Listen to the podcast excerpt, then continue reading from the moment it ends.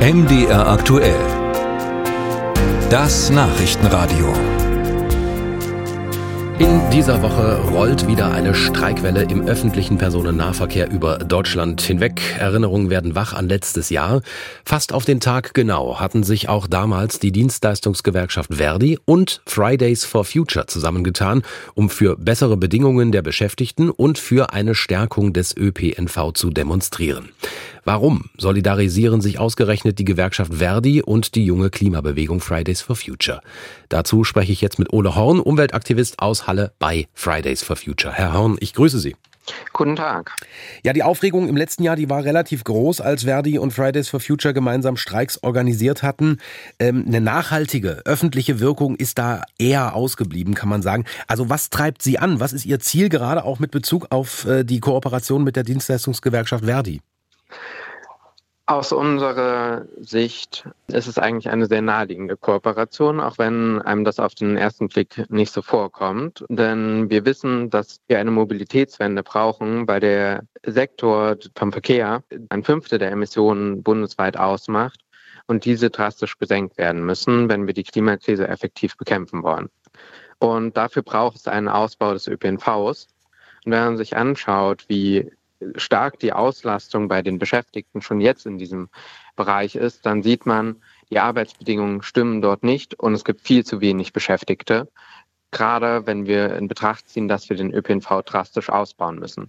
Das heißt, wir können den ÖPNV nicht nur ausbauen, sondern müssen auch die Arbeitsbedingungen verbessern, damit es zukünftig genug Menschen gibt, die gut in dieser Branche arbeiten können. Und genau deswegen gehen wir heute bundesweit in über 115 Orten mit Beschäftigten auf die Straße. Ich würde da gerne mal noch so ein bisschen mehr reingehen. Wie wird denn äh, Ihrer Meinung nach der ÖPNV attraktiver? Also was muss genau passieren? Bessere Bezahlung allein kann es ja nicht sein, denn äh, der ÖPNV muss ja auch bezahlbar bleiben, eben auch für die Kunden.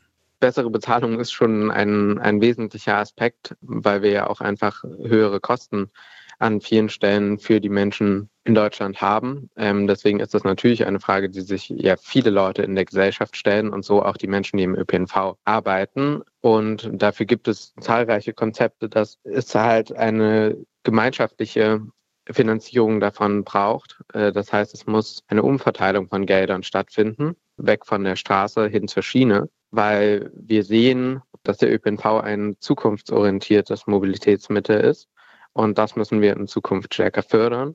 Und ein anderer Aspekt ist natürlich, dass der ÖPNV auch gleichzeitig zugänglicher werden muss. Das heißt auch, dass die Ticketpreise natürlich nicht steigen können, weswegen es quasi die solidarische Finanzierung braucht über Bund und Länder und es auch weiter daran gearbeitet werden muss, dass er einfach barrierefreier ist, weil viele Menschen den ÖPNV in ihrem Alltag auch noch nicht gut nutzen können, weil er für sie nicht zugänglich ist.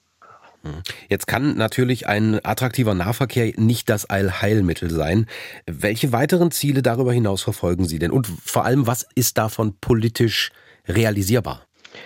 Naja, also nichts, was Fridays for Future und die Klimabewegung fordert, ist ja aus der Luft gegriffen, sondern es basiert immer auf wissenschaftlicher Arbeit und Erkenntnissen davon. Wir arbeiten da sehr eng mit ExpertInnen zusammen.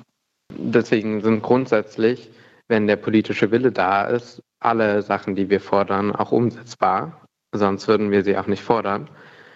Und wir sagen natürlich weiterhin, es können nicht weiter Milliarden jährlich in fossile Energieträger investiert werden. Das ist eine unserer zentralen Forderungen, die sich am Ende auch im Verkehr widerspiegelt, weswegen wir heute thematisch vor allem den Fokus auf den ÖPNV und damit eine Mobilitätswende setzen.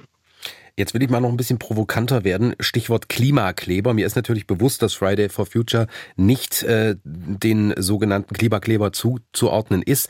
Aber mal unabhängig, wie diese Aktionen bei den Leuten verfangen haben, nicht wegzudiskutieren ist ja, dass sie verfangen haben. Wäre das also eine Möglichkeit, auf die auch Fridays for Future in Zukunft setzt, drastischere Proteste, möglicherweise sogar eine Zusammenarbeit mit der letzten Generation? Wir haben als Fridays for Future in den letzten Jahren unfassbar viele Menschen auf die Straße gebracht und für politische Themen mobilisiert und haben in dem Bereich unfassbar viel erreicht. Es liegt auch noch viel Arbeit vor uns und trotzdem waren wir erfolgreich mit unserer Aktionsform. Und wir evaluieren auch regelmäßig, was weitere Protestformen sind, vielleicht auch für bestimmte Themen. So ist es jetzt gerade auch eine sehr starke Zusammenarbeit mit den Beschäftigten aus dem ÖPNV und der Gewerkschaft Verdi. Und da kann es auch sein, dass wir andere Aktionsformen als die Demonstration wählen.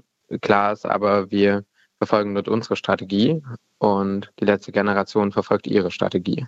Das sagt Ole Horn, Aktivist bei der Klimabewegung Fridays for Future, die aktuell zusammen mit der Dienstleistungsgewerkschaft Verdi den öffentlichen Personennahverkehr bestreikt. Herzlichen Dank für Ihre Zeit. Vielen Dank.